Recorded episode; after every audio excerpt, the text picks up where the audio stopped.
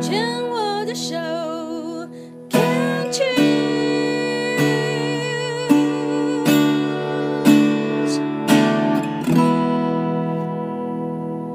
病虫害防治要继续跟 Cindy 聊一聊。对，我觉得我后来就会，嗯，治疗完之后啊，治疗完之后的话，我后来现在在准备，呃，现在在做创业嘛，所以我就觉得说，哎，我以前，呃，以前是自信不够，或是真的实力不够，那我现在，呃，我我之前的经验应该够了，我就觉得自己应该有能力可以去做一些决定跟事情。呃，不用听别人的，不用不用听别人说啊说什么，然后我就想啊，是不是做不好？天父，请教一下，你现在还住家里吗？我住家隔壁。这已经第一步了。我我是呃，那那房子是我妈的，嗯，然后我就跟他那个房客是以前我是我叔叔的家人住的，嗯，但是就我们几年前就是就闹翻了，反正某些事情就闹翻，然后那个房子收回来。收回来就是租约到了，他们就我们就请他离开。离开之后的话，我就跟我本来本来照一般来说就是是给儿子嘛，嗯，然后我就跟我跟我弟弟讲好，我就说，哎，妈妈那个房子给我做工作室，然后我可以住在里面。有付房租吗？有有房租，那个都我在付的，很棒哎，听起来好像你跨出一步。很大一步，我要讲的是，听起来现在的你，可能在离癌之后，好像已经剪断了跟家里的期待。你至少那个期待已经剪断了，而且你知道是用成人的方式，不是耍赖，或者是用用其他的方式去跟家人互动，是很清楚的告诉弟弟，而且你也为自己伸张了，我要怎么做，嗯嗯，然后我也愿意付房租。这个是绝对是一个非常成熟的做法。对啊，不过就我们家的那个，就是在讨论一些事情的时候，就会比较戏剧化一点。因为就家庭动力嘛。对对对，我我当时就也是，就是跟我妈，哎，因为我我没有结婚啊，没有生小孩，没有小孩嘛。然后我我就跟我妈说，我只是我说你借住吧，反正你名字不会不给我也没差，你房子不用给我，但是我现在这段时间要有，我生意我的。我的 business 如果做起来的话，我也可以搬走，我不会说像以前，哎，我不会一直赖着，就是说一定这个这个部分一定要让我我继续赖啊，我就是房我就是房客，我可以付房租，不管那房租是多少，也是双方同意的，你这样想就好了，因为每个人都有很多的角色，嗯，那很容易是当妈妈在说什么话的时候，我们自然而然会去缩回去那个五岁的小女孩。嗯，请记得下次妈妈在跟你说话的时候，新弟妈也要看看你的女儿已经现几岁了，你自己说。我已经五十二了。对，你在跟一个五十二岁的女士说话，你也要用五十二岁的 Cindy，自己五十二年来没靠他们，自己也活得很好，连 COVID 这样子的事情你都撑过来。我猜想那个时候你大概也不太会跟家里寻求支援吧。情绪上的支持基本上大概都没有吧，一切都自己撑着，对不对？嗯，对。我猜想你选择了这一段的关系，跟甚至即将要步入礼堂的这一位男性，我猜想你的家人应该也有很多的意见吧，应该会有不赞同，我猜想。嗯嗯嗯，对，对对对，我我们其实就还，我我觉得我自己去加拿大的那个。呃，给自己的压力就是我一定要成功，对，我就要做一件什么事情。因为我当时也是，我跟我妈讲我要嫁这个老外的时候，我妈也是，我妈我那个戏剧化的母亲，也就是冷冷的一副就是说，随便你，你自己看着办，反正是你自己想要的，你就自个儿看着办吧。我只是想要你的认可。然后你的祝福，呃，这句话都没有。反正你是成年人了，我要阻止也没办法阻止你，你自个儿看着办。那，大家看不到我的脸，因为我还在演给 Cindy 看。你就会觉得，Oh my God，那我要去结婚就只能靠我自己了，因为我只是想要家里的支持。嗯，那就这样啊。对对，这个这个，嗯，家庭动力真的永远就会是一部八点档的戏剧，所以我猜想你会去做这样决定，然后甚至你们家未婚夫还有病在身，那个应该家人的认可度会更低，而且又是一个老外，然后他们如果又不会说英文，我妈那时候就跟我讲，那我要怎么跟他沟通啊啊？然后我妈，我妈那个时候看到他，就只有真的用中文跟他讲：“我告诉你，好好照顾我女儿。”还真的翻的，我说是在演电影吗？怎么电影里面出现的情节真的？我妈真的很严肃的用中文，而且比较大声，因为她觉得可能我说大声一点，她就会听得懂。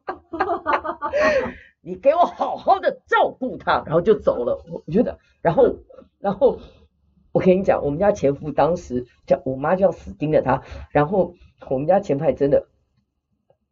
OK，所以能量不会骗人，语言它真的只是一种工具，嗯、可是那个能量、那个气势震慑出那种散发出来的就是、哦、，You listen to me 这样子，然后反正真的就很很生活很多很极致、很夸张的，你真正的到一个极，它真的会变喜剧，嗯，所以为什么黑色喜剧会是这样？嗯，所以我不知道你的那个关系在那个当时在家里引起的那个动荡，跟每个人对对，可能有的在翻白眼，然后说妈，没事没事吵，你还找个老外，然后还找个生病，你是你是，对对，有那那个有吗？有类似的吧？那段时间都在演八点档啊，对啊，我就他们绝对是以爱你的角度跟不希望你吃苦的角度。然后呢，后来还真的发生这样的事情。我猜想，如果你的家庭是那种很抓马的家庭的话，他会想说：“你看吧，我不就早跟你说了。”还好我那时候在国外，我没有听到这一些。但是他们带我跟他们的态度跟心态都会这样子。我不是没有跟你说哟，前面就跟你讲过了，你看吧。回来的时候，可能家人的心态态度上面或多或少都会这样。嗯嗯嗯。但我们那是他们的选择。嗯。我们只要有一个想说，好，我收到了，我知道你是爱我的。你下次如果家人再这样跟你讲说，好，我知道了，我听到了，我知道你是爱我的，对不对？我看通常对方就嗯嗯，那股就那股就下来，就下来。哦，啊，好好，我因为确实他们绝对是以爱的角度出发。嗯，在这里，如果 Cindy 的家人有听到的话，不管是哥哥弟弟，或者是妈妈 Cindy 妈、Cindy 哥、Cindy 弟，我要告诉你们的是说，都知道你们是以爱为出发点，不希望他受伤害。嗯，所以你们只会用你们习惯的伎俩跟方式，家里习惯的沟通方式去传达爱的讯息。对，我我我觉得我们家有点那个，真是真正在沟通的时候，就好像在黑帮家庭一样，然后每天每个人都在唠狠话。因为这一招小时候绝对有用，然后我们在家里面学到也只有这一招，所以开始就以暴制暴。我们家也是啊，哇，什么难听的话没有讲过啊？嗯，不然就不要联络嘛，什么了不起？哎，我就不过是这样子啊，不然你要怎样？你有本事你讲啊，来啊，看啊，看怎样啊？哎，会不会很熟悉？我跟你讲，我如果心底妈、心底哥、心底弟现在有听到，可能现在就会哈哈大笑。然后你们不孤单，每一个家都是我，至少我们家比较戏剧化的家庭。大家都会以爱为名的用很多的话语，想要达到你的目的，同时也伤害了对方。嗯，这样是不是就已经一言以蔽之？还有什么我没有讲到的吗？但有时候也许我就是要你死，我就是我就是我不爽，你也不要开心的那一种，我就是要伤害你。嗯。那个大概都是一个界限没有分清楚。当这样子在沟通的时候，这沟通里面没有我跟你，嗯，都是我，所以他可以用这么狠的话去跟你讲。哦，这个家庭这一整个家就是我。所以我要怎么样，你就一定要听我的，因为你就是我，我根本没有认知到你是一个五十二岁的独立女性。嗯嗯，我没有看到你是 Cindy，你有你五十二年的经验，你自己没有靠我也都可以活得下去，你活得好好的。当绕到那个家庭的纷扰的里面的时候，在这个里面没有别人，只有我。嗯，所以 Cindy 你也是我的，妈妈更不用说，你们通通都是我的。嗯。哦，这样子有没有更清楚？有有有，哦，这样我明白。所以他会针对自己的不安全感，或者自己不允许自己做的，他看到 Cindy 去做了，第一个是你怎么可以？第二是不可以这样。